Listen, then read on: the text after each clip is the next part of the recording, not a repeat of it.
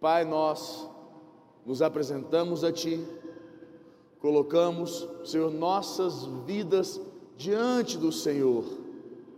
Tu és o nosso Deus e nós precisamos, todos os dias, de uma comunhão, de uma intimidade, de uma intervenção, que o poder do Teu Espírito esteja presente em nossas vidas.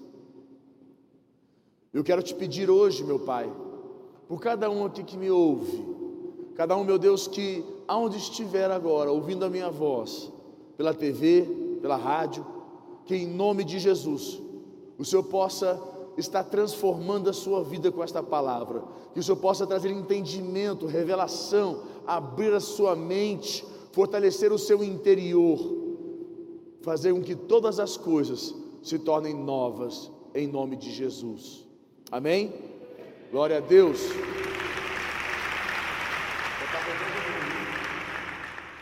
Igreja, então vamos lá.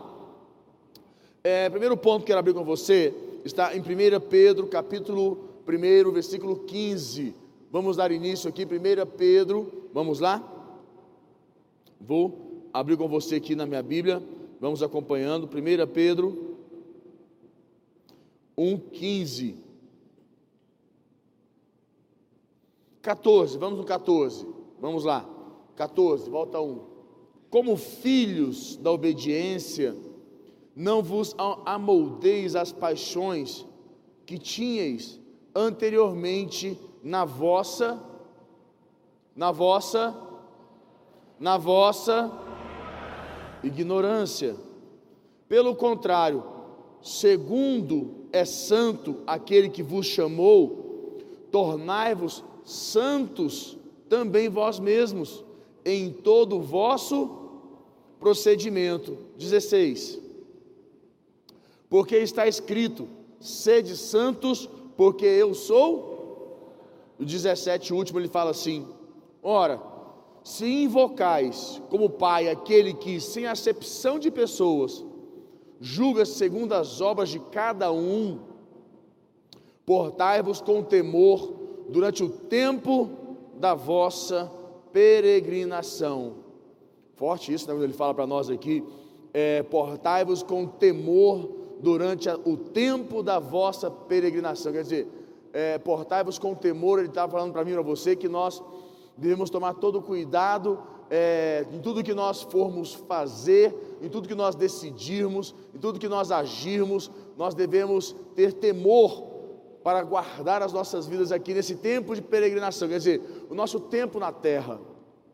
Mas no versículo 14, ele nos fala também que nós não podemos nos amoldar às paixões e, mais do que isso, é, deixar que as, pa as paixões que nós tínhamos antigamente, é, na nossa ignorância, amoldem nossos corações. E a Bíblia vem dizendo ainda para nós, no versículo 15, que, ao contrário de tudo que nós já aprendemos na vida, nós devemos buscar sermos santos. E dentro desse contexto aqui de 1 Pedro, é, 1 é, Pedro, capítulo 1, versículo 15, 14, 15, 16, 17, aqui fala para nós, principalmente num contexto que nós temos que entender por que, que Deus nos chama para a santidade. Qual é o sentido de Deus nos chamar para sermos santos? Porque Deus quer de mim e de você, de cada um de nós aqui, santidade. Por que, que Deus exige de nós santidade? ele põe diante de nós esse contexto, esse, este conceito de santidade. Não seria muito mais fácil e prático que Jesus já morreu na cruz, já morreu, já teve todo o direito sobre a vida e a morte, já nos autorizou automaticamente a ter uma vida plena, mas ele exige de nós santidade. Por que ele não poderia falar: Olha, já morri na cruz, já venci o diabo, então faça o que você quiser, tenha uma vida mais livre, só venha me adorar, me cultuar, é, não tem outros deuses, mas é, viva uma vida tranquila, porque isso daí vai te fazer. É, é já, já, já venci o diabo, já, já venci a cruz. O poder da cruz, fala amigo, o poder da cruz. Diga mais forte: o poder da cruz. quando a Bíblia fala sobre o poder da cruz, nós estamos, eu e você, todos nós estamos inseridos em um sistema. O mundo aqui é um sistema, por isso que ele diz para nós que nós devemos ter temor no nosso tempo de duração, na nossa terra de peregrinação, porque o nosso tempo aqui é passageiro. Esta não é a terra ao qual Deus nos chamou, a terra a qual Deus nos chamou para, para ficarmos, para nos estabelecer, não é esta terra. Deus tem algo maior, uma eternidade conosco. Jesus veio na cruz, venceu um sistema, porque a Bíblia diz que o mundo jaz, o mundo jaz no maligno, o mundo jaz no maligno. A Bíblia diz nós não somos deste mundo. Jesus veio, venceu neste mundo, mostrou um caminho para, para vencedores, pessoas que querem ser selecionadas para uma nova etapa da vida com Ele, com Cristo na eternidade. Nosso lugar não é aqui. O poder da cruz nos dá o direito à santificação, que outrora o homem não tinha. Não nesses contextos que nós temos hoje. Então, quando ele vem aqui, abra comigo 1 Pedro capítulo 2, versículo 21. 1 Pedro 2, 21.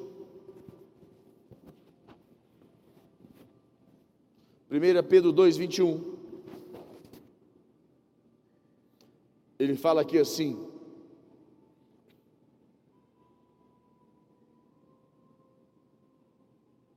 Põe no 19, desculpa aí, Geleinha. 19, está fácil agora, né? Porque isto é grato que alguém suporte tristezas, sofrendo injust, injustamente, por motivo de sua consciência para com Deus? Pois que glória há se, pecando e sendo bofeteados por isso, ou suportais com paciência? Se entretanto, quando praticais o bem, sois igualmente afligidos e o suportais com paciência, isto é grato a Deus? 21 ele fala assim: Porquanto para isto mesmo fostes chamados, pois que também Cristo sofreu em vosso lugar, também vos deixando-vos exemplo para seguirdes os seus passos. A Bíblia, em momento algum, diz, porque Jesus venceu o diabo, que nós também não temos que vencê-lo, vencer as obras do mal, vencer a carne, vencer. Ele está dizendo para mim, para você aqui, que nós temos um chamado à santidade, mas esse chamado tem um propósito maior. Fala comigo, seleção. Fala comigo, seleção. O que é uma seleção? Você sabe o que é uma seleção? Vamos tentar jogar para o futebol nosso, brasileiro. Copa do Mundo. Eu sou terrível em futebol, não existe muito de mim não, gente. Eu sou um desastre. Futebol não é meu negócio. Se for, não, eu esquece, futebol eu sou devagar. Eu, em casa as crianças são piradas. Eu sou, eu sou meio devagar para futebol. Até para jogar, eu não sou muito bom não. Eu sou meio, sou meio ruim para jogar, entendeu? Não é ruim que eu sou ruim para jogar, é que eu sou ruim que eu sou mal. Se eu for jogar, eu sou meio ruim. Eu, eu machuco alguém, não deixo passar. Rapaz, me botou ali, não passa ninguém. Mas vamos lá.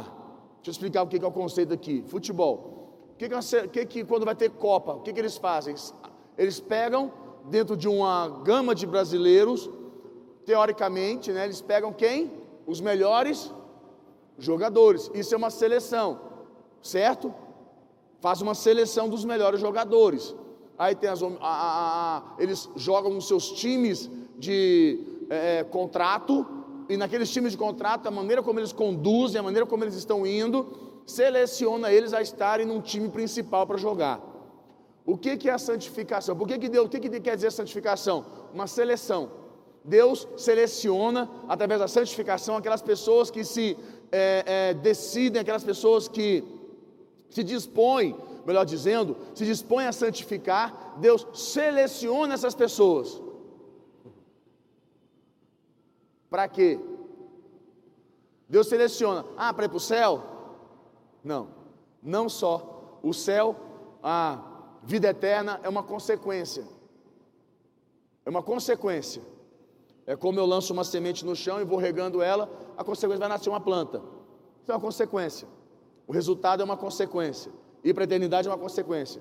Mas o que eu vou viver nesta terra, o que eu vou alcançar nesta terra, os privilégios que eu terei nesta terra, os direitos, as promessas de Deus que irão se cumprir nesta terra, vai depender do nível de seleção que eu me encontro. E o que Deus quer é que eu e você esteja no maior nível de seleção, de seleção na terra, para que as promessas dele estejam todas disponíveis para mim e para você. E eu creio que hoje Deus está liberando promessas, porque já foi, você já foi selecionado, você já está aqui.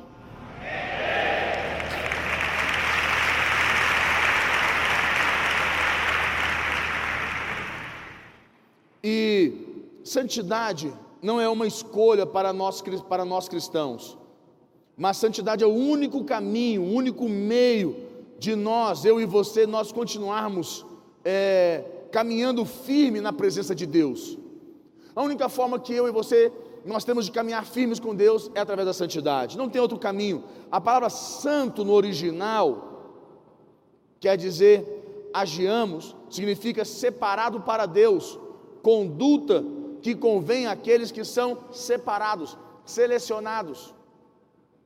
Por que Deus quer santificação para nós? Por que Deus quer que nós sejamos separados? Eu e você sejamos separados. Porque Deus quer que promessas se cumpram nas nossas vidas. E para essas promessas se cumprirem, nós temos que estar numa posição aonde, aonde não tem a intervenção de obras malignas, onde o diabo não tem autoridade, e só em campo selecionado, onde o diabo não pode atuar. Se nós ficarmos num lugar onde nós não somos selecionados, nós somos como qualquer outro. E ali o diabo tem acesso, as obras do mal têm acesso, o mal tem acesso. Agora, num campo selecionado, quem fornece a nós, quem nos alimenta, é Deus, seus anjos, os céus nos alimenta. O que Deus quer é isso: selecionar um povo onde Ele alimenta, onde Ele se estabelece. É interessante nesse contexto aqui que a palavra santo no original, para vocês, que é separado, a palavra santo no grego era usada para alguém que era dedicado a Deus. E a santificação tem um começo na conversão, anote isso. A santificação, ela tem um começo na, na, na, na conversão, porque nós temos que entender que toda santificação é um processo. Não quer dizer que você se converteu agora, ou converteu agora, ou tem um pouco tempo, que você já tem que ser perfeito. Não, calma. A santificação é um processo que você vai, vai aprendendo, você vai graduando, vai crescendo, você vai se habilitando. Para você entender, a santificação tem começo na conversão. Romanos capítulo 6, versículo 11. Põe para nós, Romanos 6, 11. Assim também vós considerai-vos mortos para o pecado, mas vivos para Deus em Cristo Jesus. Não reine, portanto, o pecado em vosso corpo mortal, de maneira que obedeçais às suas paixões, nem ofereçais cada um os membros do seu corpo ao pecado, como instrumentos de iniquidade, mas oferecei-vos a Deus como ressurretos dentre os mortos e os vossos membros a Deus como instrumentos de justiça. Versículo 14 ele fecha: Porque o pecado não terá domínio sobre vós. Vou ler de novo. Porque o pecado não terá domínio sobre vós, pois não estais, não, pois não estais debaixo da lei, e sim da graça. A graça é o poder da cruz na sua vida. Você está debaixo da graça, o poder da cruz na sua vida. Então a Bíblia diz que nós não podemos dar nosso corpo, a nossa vida, nosso ser, a nossa, a nossa parte, eh, como algo oferecido para o pecado, mas devemos nos guardar como corpo ressurreto, ele fala, né, como ressurreto, quer dizer, nós, nós revivemos, nós nascemos de novo, e é interessante nesse contexto, aí no versículo ele fala aqui que há uma ruptura, no versículo aqui de Romanos 6, 14, 11 a 14, ele fala dessa ruptura do, do homem com o pecado. Vocês não são mais escravos, vocês não pertencem mais ao pecado. Há uma ruptura. E no versículo 18, olha só o que ele fala no versículo 18. Põe para mim o versículo 18. Ele fala aqui assim: E uma vez libertados do pecados, do pecado, fostes feitos servos da justiça. A palavra justiça no original aqui quer dizer é, é, condição aceitável para Deus, doutrina que trata do homem, vontade de Deus, ações corretas. Então ele diz: fostes feitos servos da vontade de Deus. Quantos são servos da vontade de Deus aqui em nome de Jesus? Aleluia. Então não é dominado pelo poder do pecado. Não tem poder do pecado que possa dominar sobre a sua vida. Igreja, o que eu quero dizer para você aqui hoje, dentro de tudo que eu quero falar, é que se existe algo na tua vida, se existe algum pecado, algo que ainda te escraviza, você tem o direito de ser liberto dele. Tem poder de Deus liberado para você, para você se libertar disso.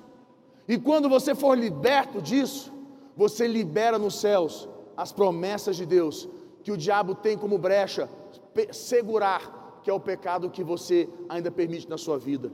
Mas hoje, Deus está te dando nas suas mãos o direito de vencer esse pecado, essa obra do inferno, em nome de Jesus. Esta semana, Deus vai começar a operar promessas na sua vida, em nome de Jesus.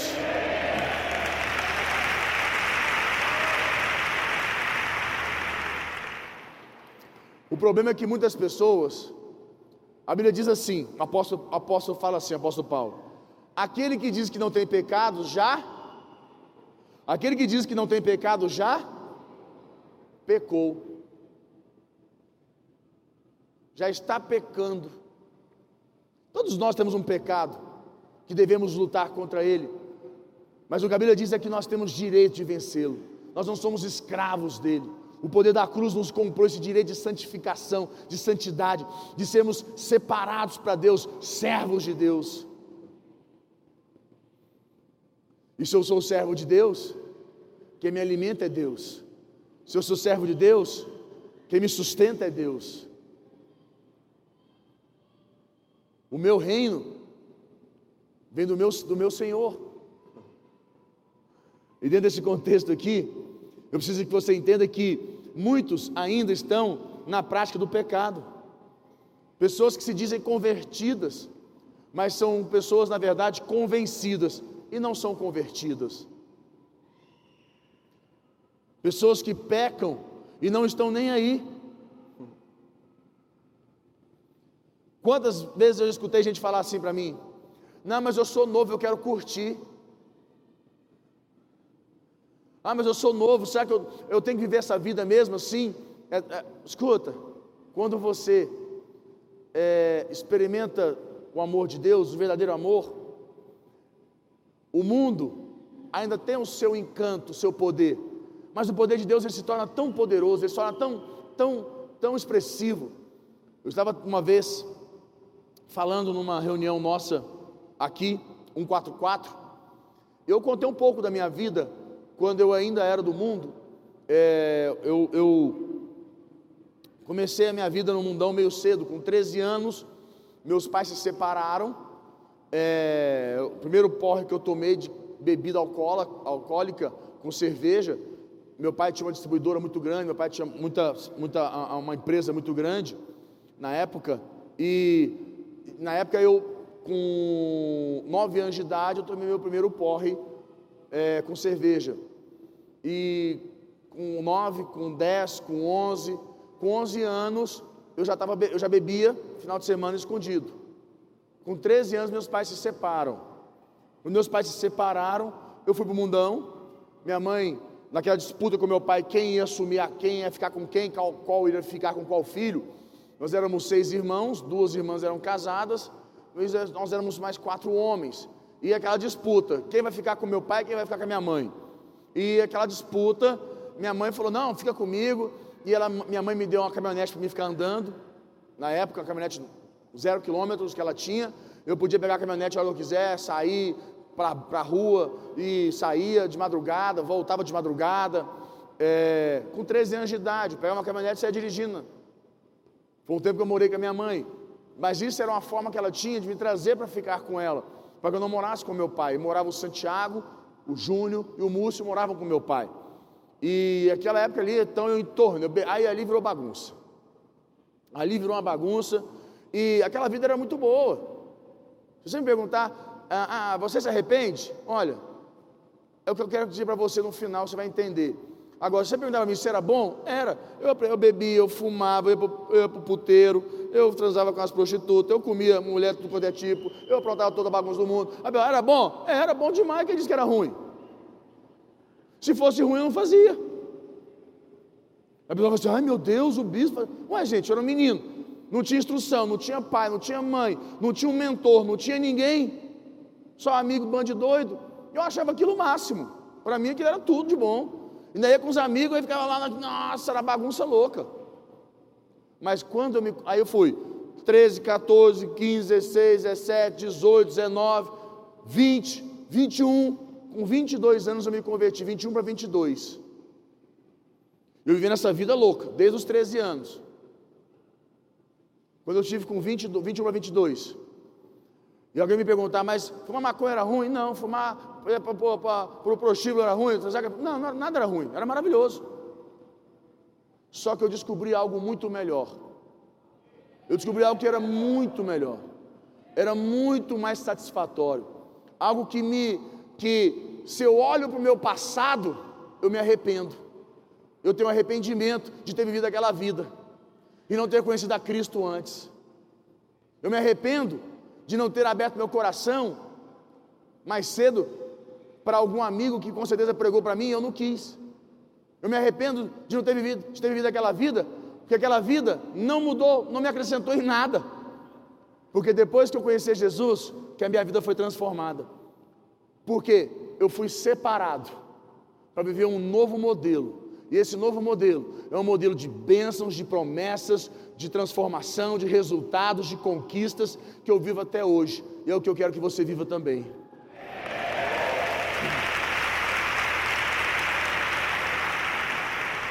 Essa é loucura.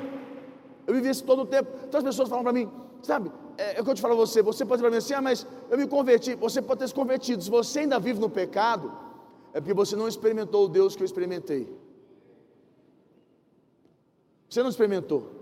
O Deus que eu experimentei, o pecado é bom, mas Deus é muito melhor. Não é porque eu sou pregador, não é porque eu sou pregador, não é porque eu estou aqui falando para você, não ah, mas ele tem, ele tem que falar isso, ele é pregador. Não, é porque eu vivo isso. Ai, é uma luta árdua contra o pecado.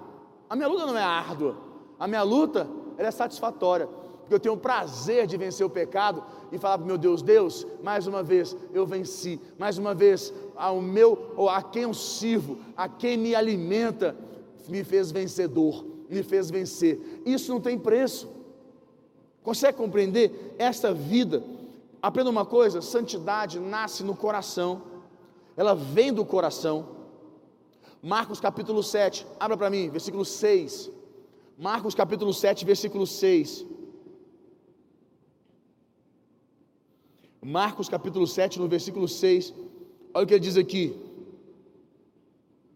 Respondeu-lhes: Bem profetizou Isaías a respeito de vós, hipócritas, como está escrito: Este povo honra-me com os lábios, mas o seu coração, o seu coração está longe de mim. A santidade nasce no coração. Não adianta dizer com os lábios que você ama a Deus, que você ama, que você é apaixonado por Jesus, se você não demonstra com o seu coração. A santidade nasce no coração, porque no coração nascem as suas novas atitudes, as suas novas práticas de vida. Vou te dar mais um versículo muito forte quanto a isso. 1 Samuel capítulo 16, versículo 7. 1 Samuel capítulo 16, versículo 7. Porém, o Senhor disse a Samuel: Não atentes para a sua aparência, nem para a sua nem para a sua altura, porque eu rejeitei, porque o Senhor não vê como o homem vê. O homem vê o que? O exterior, porém o Senhor vê o coração. Deus vê a santidade, a santidade nasce no coração, ela vem do coração. Deus olha o coração do homem. Quando vê que o seu coração é um coração que busca ser separado para Ele, Deus olha o teu coração. Deus vê o que o homem não vê. Santidade é uma mudança interior. É uma escolha produzida pelo coração convertido. Eu te digo isso porque eu me lembro quando eu me converti no meu revisão de vidas. Quando eu fiz meu revisão de vidas, como todos aqui fizeram, isso vai fazer tem 19 anos atrás, quando eu fiz meu revisão de vidas, tem 18, 19 anos, quando eu fiz meu revisão de vidas, foi algo que marcou minha vida, que eu falei, tá, é aqui, eu me encontrei. Eu experimentei algo em Deus na minha conversão, que eu falei, não, não tem, não tem preço isso daqui. Não tem preço. O pecado tem seu preço, mas a santidade não tem, seu, não tem preço. Viver essa vida com Deus não tem preço. Eu falei, é isso que eu quero para mim. E nesse, a partir desse momento, eu converti meu coração. E, igreja, eu mudei da água para o vinho, da noite para o dia. Entrei numa sexta-feira numa revisão, fiquei lá sexta noite, sábado dia todo, domingo dia todo. Na segunda-feira eu era outro homem completamente transformado. Completamente transformado. E até hoje.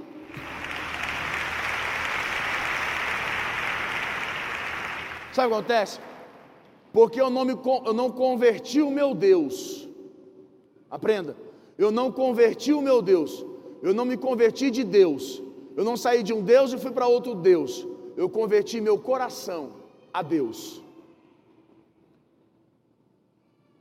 Muitas pessoas se convertem de Deus. Não, esse Deus aqui não está legal, não. Eu vou para a igreja evangélica. Não. Converta o teu coração a Deus. Aí você vai encontrar a santidade. E a santidade vai trazer os benefícios dela na sua vida. Que é o que eu quero que você viva. Não adianta aparentar para todos uma mudança que não aconteceu de fato no seu coração. Não adianta todos te aprovarem e você ser reprovado diante de Deus.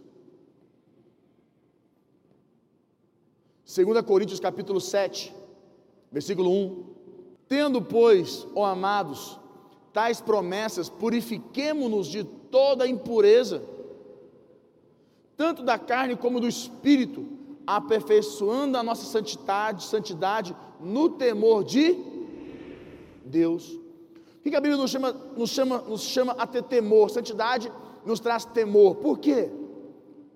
Porque a santidade, quando ela traz temor, ela alinha nossas condutas, nossas práticas, o que nós fazemos nós não nós temos temor em agir da maneira errada, nós temos certa medo de agir da maneira errada, nós ficamos inseguros, não, não, isso aqui não é legal, não é bom, e nós não agimos mais naquela conduta, nós começamos a agir numa conduta nova, porque temos temor no nosso coração. E esse é o caminho da bênção. Quando nós queremos ser santo, uma coisa importante, quando nós queremos, quando nós queremos ser santo, nós buscamos mudar dia a dia, como eu falei, é um processo. Santificação é um processo. Igreja, santo não é aquele que nunca se suja. Fala para o seu irmão, santo não é aquele que nunca se suja. Santo é aquele que sempre se lava.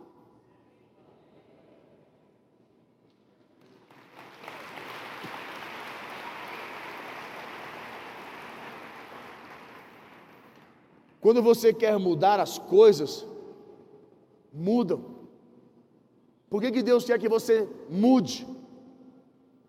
Porque Deus sabe que se você mudar, se você convergir do velho homem para o novo homem,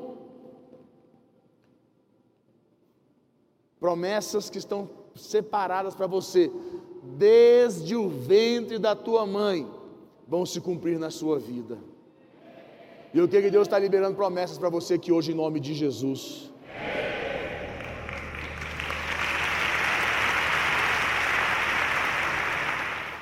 Anote, santidade é uma questão de sobrevivência. Santidade é sobreviver. Santidade é uma questão de sobrevivência, de vencer. Deixa eu te contar um caso. Uma pessoa simples, todo mundo aqui conhece. Quem conhece a história de Daniel? Daniel nasceu no Império Babilônico. Daniel, o que aconteceu com Daniel? Daniel se absteu de usar as roupas que todos usavam. Daniel se absteu de é, usar a linguagem que todos usavam. Daniel se separou pelas amizades, pela comida. Daniel ele fez uma separação. Daniel, Daniel falou: Eu não vou andar como todos andam. Daniel era um jovem dentro de um sistema babilônico, e dentro desse sistema babilônico, é um sistema de total perdição. Daniel era um homem separado para, Deus. O que que Daniel viveu? O que que Daniel realizou por ser separado? São os benefícios da santificação. Daniel era um homem santo, um homem que tinha santidade. A história de Daniel todos nós conhecemos, é, principalmente quem era Daniel. Daniel era um homem que jejuava, que orava, que quando foi posto uma lei para que ele dobrasse seus joelhos diante do, do, da, do rei e dos seus deuses, ele não prostrou, ele falou: Não, eu só prostro joelhos, só me prostro de joelhos para o meu Deus. E isso fez com que Daniel e seus amigos, Sadraque, Mesaque e Abednego, né? Seus homens babilônicos, fossem jogar, é, eles foram jogados na fornalha e Daniel foi posto aonde? Na cova dos leões. Por que, que ele sobreviveu?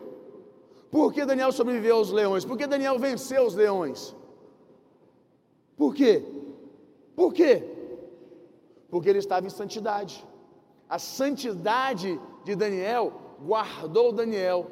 A Bíblia não diz que o leão está ao nosso, o leão está ao nosso derredor. Quem está ao nosso redor, igreja? Os anjos de Deus. Os anjos de Deus estão ao nosso redor. O, o, o leão está ao nosso derredor. A Bíblia diz que quando Daniel entrou naquela cela, não tinha cheiro de carne, não tinha cheiro de pecado. O leão não teve brecha, o leão não teve autor, não teve como atacar Daniel. O que acontece? Quando você vive em santidade, o diabo as obras do inferno, o mal não pode prevalecer contra você. Você sempre irá vencer o mal, em nome de Jesus.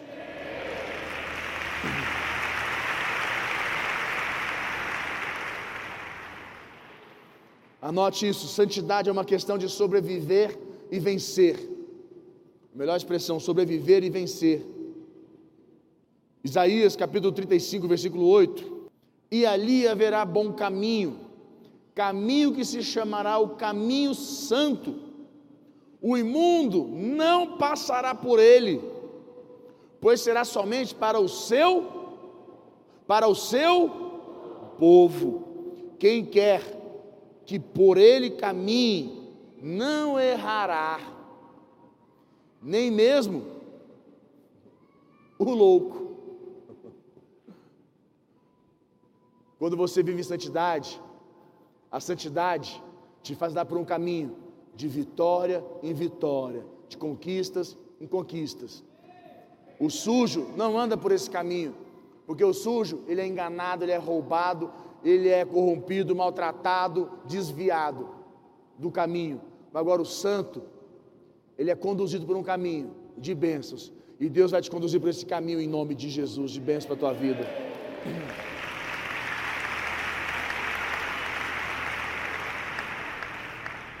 Quero fechar com você o último ponto, anote.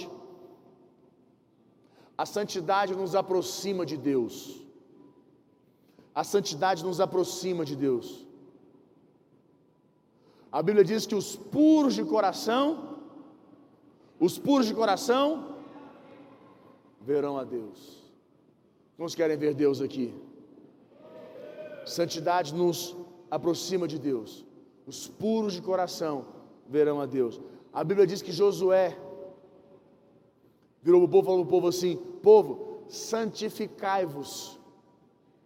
Povo, santificai-vos, pois amanhã o Senhor fará maravilhas em nosso meio.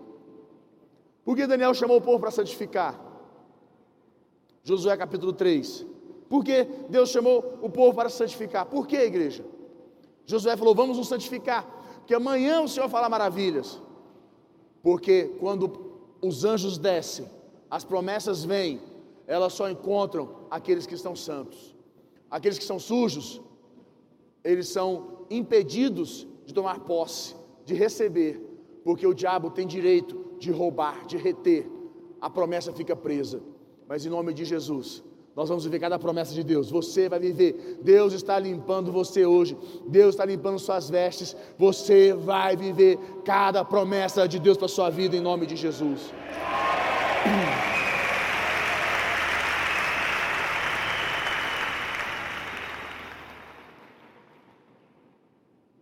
Feche teus olhos. Curva tua cabeça, vamos orar. Cabeça curva, eu queria que você pudesse fazer um momento agora comigo aqui.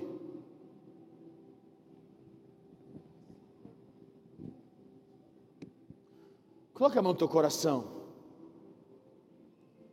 A palavra de Deus diz que os puros de coração verão a Deus. A palavra de Deus diz que os puros de coração verão a Deus. E eu quero ver Deus. Não é que eu queira ver a pessoa física de Deus. Eu quero ver Deus no meu casamento. Eu quero ver Deus na minha vida profissional. Eu quero ver Deus na minha igreja, eu quero ver Deus na minha casa, eu quero ver Deus em cada área da minha vida, eu quero ver Deus.